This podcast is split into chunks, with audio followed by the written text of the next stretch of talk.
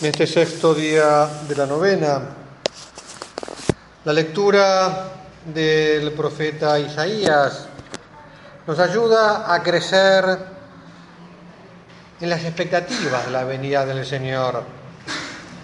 Unas palabras que uno podría decir hasta tomárselas en plan simpático, porque dice, ya no tendrás que llorar no es que diga está prohibido el llanto desde la venida del Mesías, pero que con la venida del Mesías se acaba el motivo del llanto, porque a partir de la venida del Mesías todo cambia. Obviamente eso será cierto definitivamente en la vida eterna. Jesús mismo lloró a Lázaro. Pero con esto Isaías quiere decir que realmente con el Señor está todo arreglado. Él se apiadará de ti al oír tu clamor. El Señor nos escucha siempre. Apenas te escuche, te responderá. Porque está muy cerca nuestro. Y esta es de las cosas que tenemos que estar viendo, que tomar conciencia cada vez más, que el Señor está muy cerca nuestro. Mucho más cerca de lo que nosotros pensamos. Mucho más cerca de lo que nos damos cuenta. Si fuéramos conscientes de la cercanía del Señor con nosotros, viviríamos mucho más felices, y seríamos mucho más santos.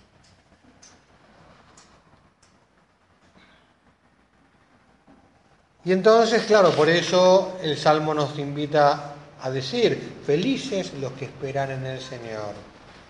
Es decir, felices nosotros. Si estamos aquí es porque esperamos en el Señor. Felices los que esperan en el Señor. ¿Por qué? Porque el Señor no falla, porque el Señor cumple siempre, porque el Señor es Dios. Nunca le salen mal las cosas. El Evangelio nos presenta a Jesús moviéndose por todas partes para llegar a todas las gentes, precisamente para hacerles notar la cercanía de Dios, para llevarles la salvación. Recorría todas las ciudades y los pueblos. Jesús quiere llegar a todas partes enseñando, proclamando y sanando. Ante la multitud Jesús se conmueve. Qué lindo que es ver las reacciones del corazón de Cristo. Al ver la multitud tuvo compasión. Su amor es profundo, es divino y humano al Señor se le revuelven las entrañas y un sentimiento profundo nació de su amor. ¿Por qué se conmueve? ¿Por qué tiene compasión? Porque están fatigados y abatidos como ovejas que no tienen pastor. El Señor mira hoy el mundo, el universo, mira América, Sudamérica, Argentina, la provincia de Buenos Aires, La Plata, tu barrio, y le pasa lo mismo.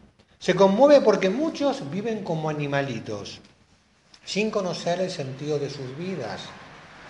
Viven como si Dios no existiera. Y a Jesús le duele ver tanta miseria existencial, lo que se pierden de la vida divina en ellos.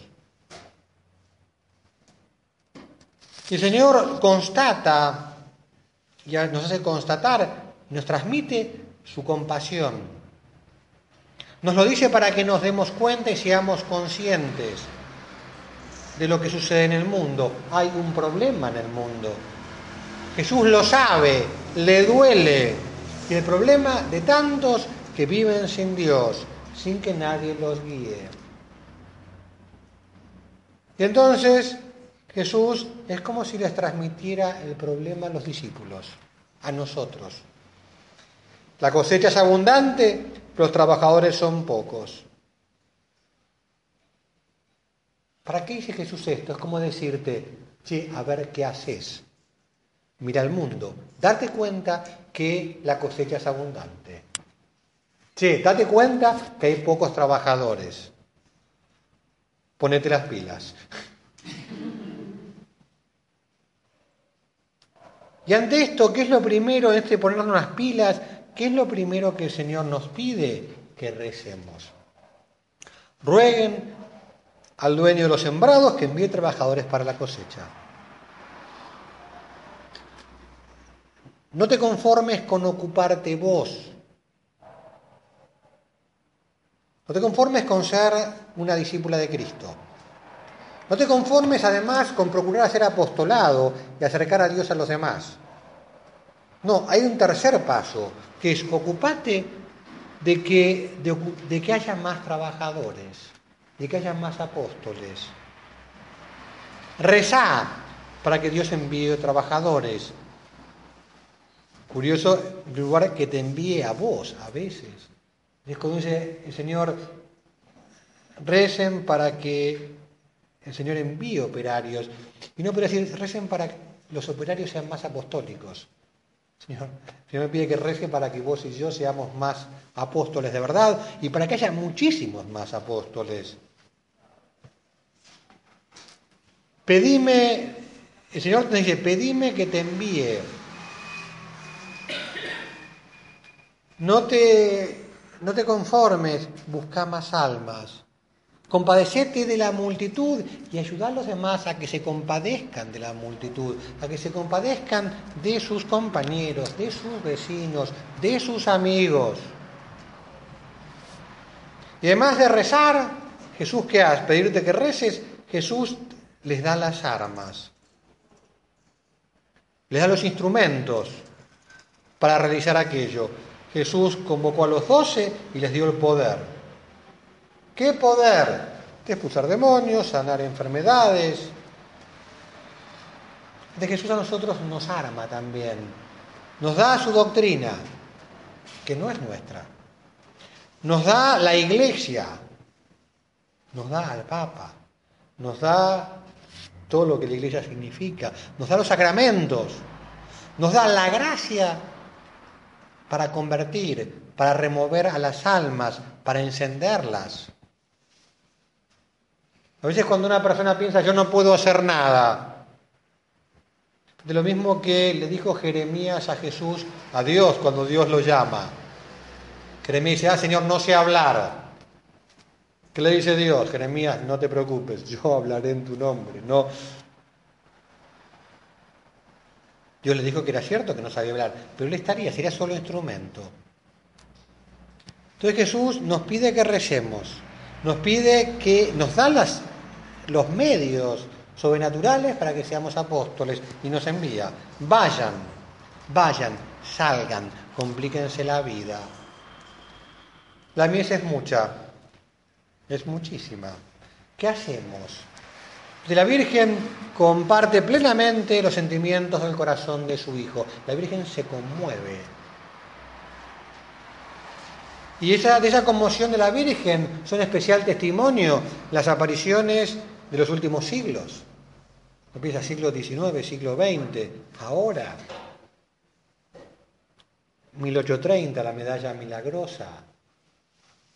La Virgen que, que, viene a buscar a sus hijos, hasta con un modo material, le pide a aquella monja que haga hacer una medalla para que la gente reciba muchas gracias con esa medalla. Lourdes, 1850, Fátima, 1917, el, tantas y tantas más apariciones de la Virgen. El corazón de María sale a buscar a sus hijos. Cómo María mira al mundo, cómo lo miramos nosotros. Como ella hizo durante la tierra, como estaba aquí, en Caná, ¿qué les dice a los sirvientes? Hagan lo que él les diga. Y se, sí, inmediatamente se refería al agua, pero que la buscaran, pero se refiere a que a todo el mundo la Virgen que le pide, hagan lo que Jesús te dice. Y en Caná, cuando la Virgen consigue el milagro, hay un efecto extra no buscado directamente por María. María pide al Señor el milagro para que se resuelva el problema del vino. Pero el pasaje del Evangelio termina diciendo, y sus discípulos creyeron en él. Acaba de empezar la vida pública. Estaban los primeros discípulos con Jesús. Es el primer milagro. La intervención de la Virgen es instrumento para darle fe a los discípulos. llevar a Dios a las almas. nosotros estamos pegados a la Virgen, la Virgen acercará a Dios la gente que esté cerca nuestro. Pentecostés, la iglesia y la evangelización nacieron alrededor de María. Todas las imágenes, los cuadros y representaciones de Pentecostés es la Virgen rodeada de los apóstoles. Quien está pegado a la Virgen recibe el Espíritu Santo y sale a transmitirlo, a llevarlo. La Virgen los animó y sostuvo durante la evangelización. La tradición de la Virgen del Pilar en Zaragoza. Qué fuerte. El apóstol Santiago, cansado, desanimado, porque los habitantes de aquella España entonces eran unos adoquines que no se convertían. ¿Y qué hace la Virgen? se le aparece para consolarlo, para animarlo, para prometerle que sería fecunda toda su labor. La Virgen el apostolado. San José María decía que el Opus Dei había nacido se había desarrollado bajo el manto de María. Y eso pasará en todas partes, y pasará aquí en el SECU. La labor se desarrollará bajo el manto de María. Como en todas partes, poniéndolos bajo su manto, poniéndonos en sus manos, que se la labor, llegarán las almas, las vocaciones, todo. Por eso un fruto que le pedimos hoy a la Virgen en esta novena es, Madre mía, contagiame tu afán apostólico, Madre mía, contagiame tu conmoverte por las almas, que crezca en nuestros corazones los sentimientos apostólicos. Madre mía, cómo vos mirás al mundo, cómo vos mirás a las almas, cómo te conmoves y cómo te moves. Transmitime de eso a mí. San José María nos enseñaba tres pasos del apostolado, que podemos ponerlo en primer lugar en el corazón. Amor a Dios que es comunicativo. Nos lleva a esta pesca maravillosa, una pesca que salva, que eleva, que redime, de tener deseos de llevar las almas el bien, la paz, el amor divino. Dios que llega a los demás por nosotros. ¡Qué maravilla! Mensajeros divinos, portadores de los tesoros de Dios. Dios nos dio a, a Jesús a través de María Santísima. Dios se entregará a muchas almas a través de vos. Pues los generosos, gratis, lo recibieron, denlo también gratuitamente. Tanta gracia, tanta formación que tenemos, que hemos recibido, bueno, que la demos gratuitamente. Pues eso, corazón conmovido y apostólico. Los medios, ¿cuál es el precio a pagar? ¿Cómo se consigue? Oración y mortificación. Preparación previa a todo apostolado. Obviamente para que haya cosecha hay que tener la semilla, la semilla es divina, no es nuestra, se consigue con oración. Hay que regar, la lluvia es divina también. Hay que decir fertilizantes divinos, sobrenaturales. Lo que incluye también el sufrimiento, porque la cruz es parte del sistema, hace fecundo el apostolado y conduce a la resurrección. El sufrimiento que a veces no nos hagan caso o nos rechacen o las cosas no salgan como queremos, incluso nos persigan alguna vez, hace fecundo el apostolado. ¡Qué maravilla! oración, mortificación, sacrificio y acción, llena de caridad, de cercanía. Caridad y cercanía, San José María lo llamaba amistad y confidencia.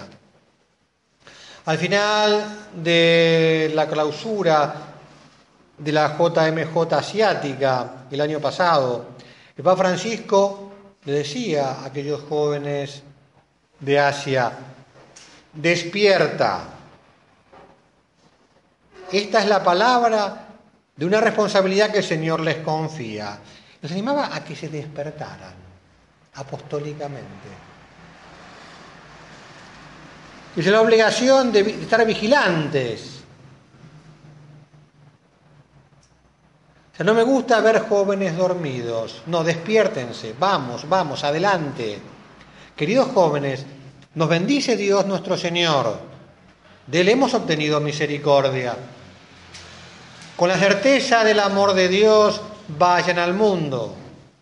De modo que con ocasión de la misericordia obtenida por ustedes, sus amigos, sus compañeros de trabajo, sus vecinos, sus conciudadanos y todas las personas de este gran continente alcancen la misericordia.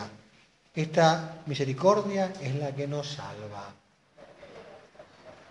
A papá le pasa lo mismo que le pasaba a San José María, que mira Asia con tantos millones de personas, con el que menos gente conoce a Cristo proporcionalmente, y le da hambre de llegar a todos. Y por eso aquellos católicos asiáticos decían, despiértense. Queridos jóvenes de Asia, confío que unidos a Cristo de la Iglesia sigan este camino que sin duda los llenará de alegría. Dirijámonos a María, nuestra Madre, que dio al mundo a Jesús. Sí, María, Madre nuestra, queremos recibir a Jesús con tu ternura maternal. Ayúdanos a llevarlo a, a los otros, a servirle con fidelidad y a glorificarlo en todo tiempo y lugar. Estas palabras del Papa y a pedirle a la Virgen que nos despierte apostólicamente. En esta novena, en el Adviento, en este año de la misericordia, Madre mía, que me despierte, que despierte mi afán apostólico, mi iniciativa apostólica, mi inteligencia apostólica para que descubra muchas más cosas para hacer, mi corazón apostólico para que de verdad quiera a la gente más. Que la mano de la Virgen seamos instrumentos para llevar a Jesús muchas almas. Ese será nuestro gran consuelo y maravilla en el cielo, nuestro principal mérito de nuestra vida, las almas que hemos acercado a Dios. Vamos a pedirle a la Virgen que nos sostenga, que nos ayude, que nos impulse, pues como buena madre nos enseñará y hará posible y hará fecundos todo nuestro afán apostólico. En el nombre del Padre, del Hijo y del Espíritu Santo.